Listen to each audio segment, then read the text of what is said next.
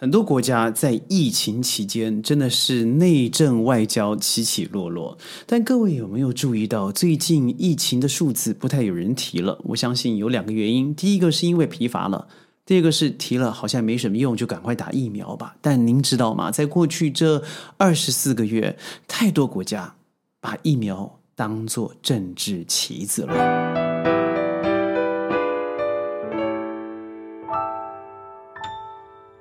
欢迎各位加入今天的宣讲会，我是轩。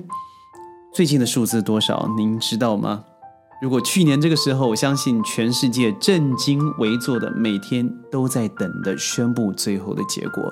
呃，最近有个黑马了，我相信是巴西哦，在确诊上面，在死亡率上面，在恢复率上面，啊，都有组长的进步。当然，这到底是好事是坏事呢？我相信当然是坏事啊。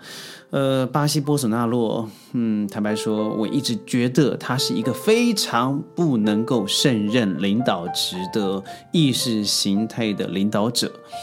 不幸的是，这样多的呃人呢，还是一样，在他最后最危机的上个月投票里头，依然投给了他，于是他可以顺利的继续连任下去。你敢相信吗？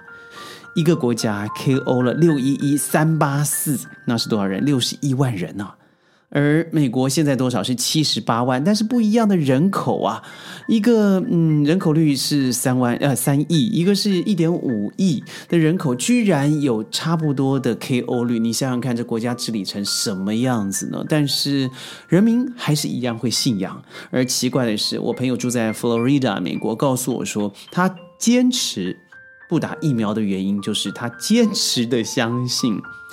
呃，这个民主党叫他打疫苗的原因，是因为在呃疫苗里头有晶片，有追踪各资的可能，所以太危险了，不要这样做。同时也有可能创造另外一个基因复制的自己。我一听了说，天哪，老兄，你这么优秀啊，人家要复制你，你有这个脑袋就应该不会被复制才对。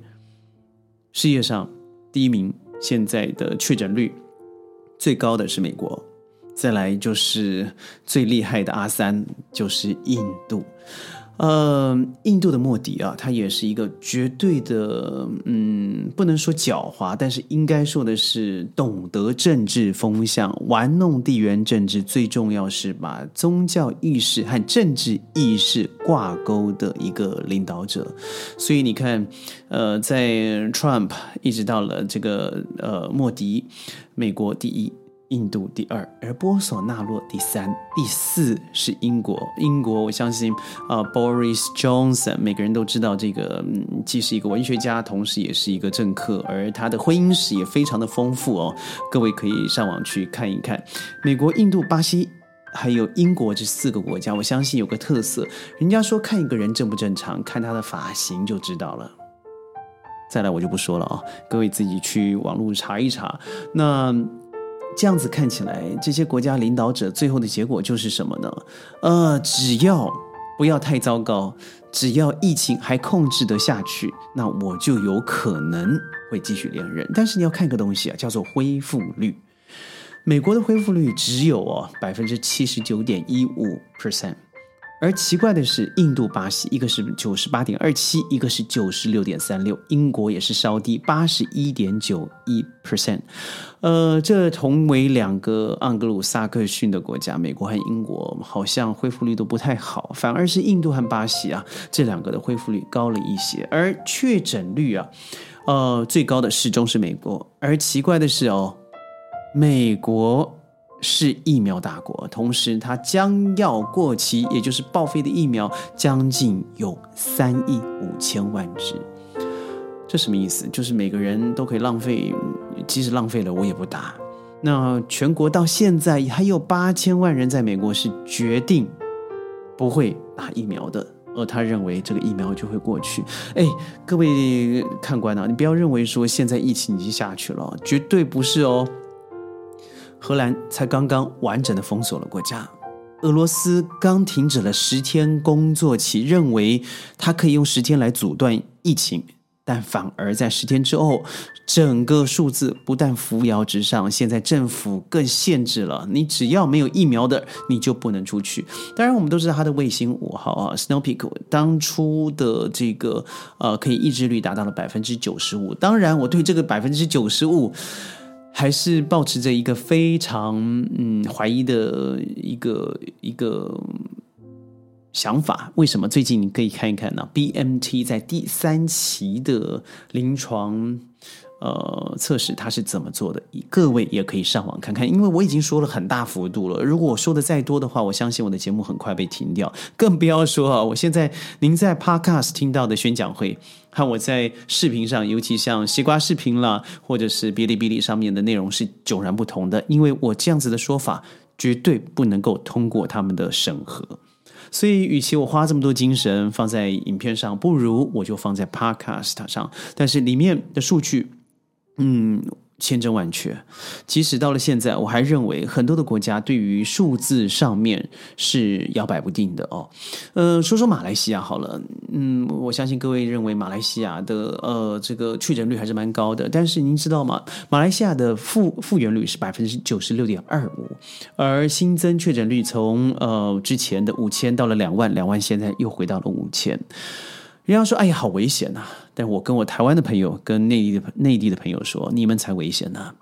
现在世界忙着开放了啊，嗯，当然在胡胡乱打了一番。去年我也被整的七荤八素了，到哪里都不能去，连跨州回家都不行。”但是我们得到的结果是什么？有一个自然的免疫方式产生了。你感染我，我感染你，你也会造成有些人是无症状感染，有些人是有症状的感染。但是无论如何，在呃疫苗的普遍施打，现在马来西亚将近百分之九十，同时在嗯逐步的开放而遵循了 SOP 以后，我们变得和世界接轨的可能会比较近一些。所以你会发现，整个东盟啊 SEA。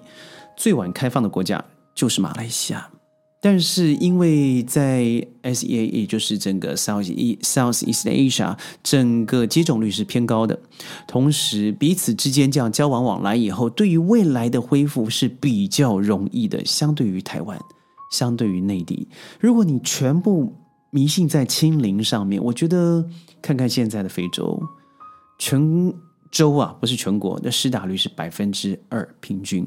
那也就是说，几乎百分之百吧，我可以这么说了，都可能会是代言者。那未来只要在国际上面有任何一个，嗯，不论他是胡吹乱报，或者是他就是带着自己是个代言者，而他是无症状的代言者，他坐了飞机，但他做了一个假的证件，你依然会受感染啊。现在亚洲忙着开放，但是欧洲、美洲。早就开放了，更不要说美国吧。我应该说，它是从来没有管制过。那除非你告诉，未来的三年、五年你都不出国，或者是未来的三年、五年，你只要离开你的亲邻的国家，你就必须把持着一个观念，就是回来要隔离十四天，十四加七，十四加七加七。我的学生呢，为了回到武汉。呃，他居然辗转的被隔离了十四加七加七，到最后还要一个七在家里头隔离。你看，你一个半月没了耶。所以，如果您可以接受这样的常态的话，我或许你会觉得现在的状况是不错的。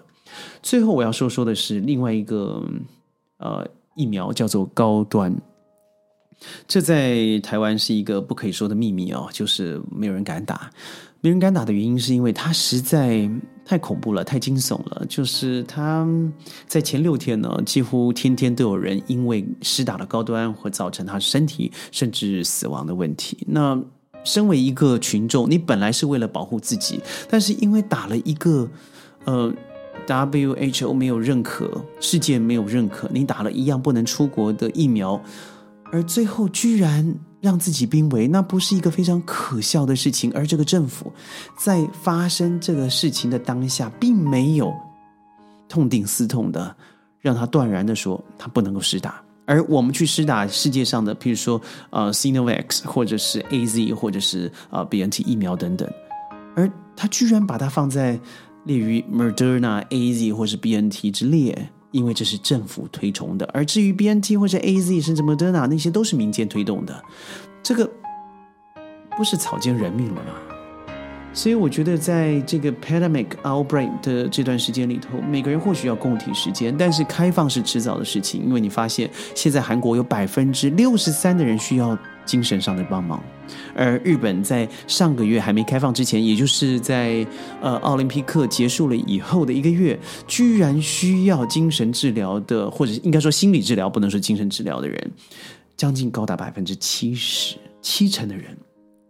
再锁下去，我相信它已经不符合人类的现状。但是我觉得很乐见的一个消息啊，就是现在呃，欧洲尤其是德国开始要删除一些境内的呃两个小时之内可以到达的呃航线，因为航空会造成很严重的第一个空气污染、碳排放，还有一个可能的交叉传染。所以他们鼓励个人开车或者是乘坐已消毒的呃这个火车来做取代。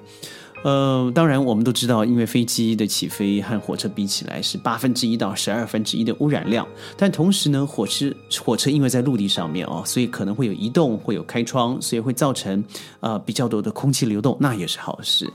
疫情怎么样？我认为冬季到了，或许它会掀起另外一段高潮，而印度小男孩说明年的四月才可能是高峰，这些我们都不知道，但我们知道的是，现在我们怎么保护好自己，怎么保护好别人，记得。